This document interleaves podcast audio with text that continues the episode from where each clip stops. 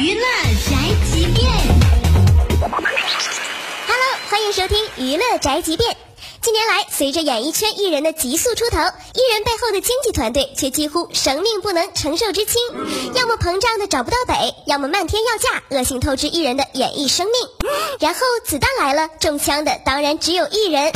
邓紫棋自爆红之后，一直被媒体密集扫射，几乎每两个月就要爆发一次耍大牌。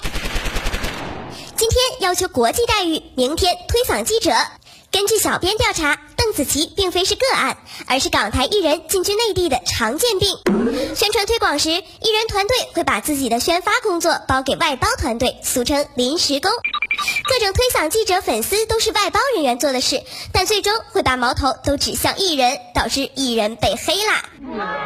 小编对此无观点，赚快钱、揠苗助长成了娱乐圈不能说的秘密。什么年代了？经纪人们若还抱着艺人得道鸡犬升天的观念来找存在感，艺人们也醒醒吧！比起埋头挑剧本、认真练歌技来维护人气，先把热衷于狐假虎威的团队换了更容易一些。OK，以上内容由大嘴播报，观点与本台无关哦。搜索 FM 一零七二，关注电台订阅号，好音乐、好资讯，微信在线收听吧。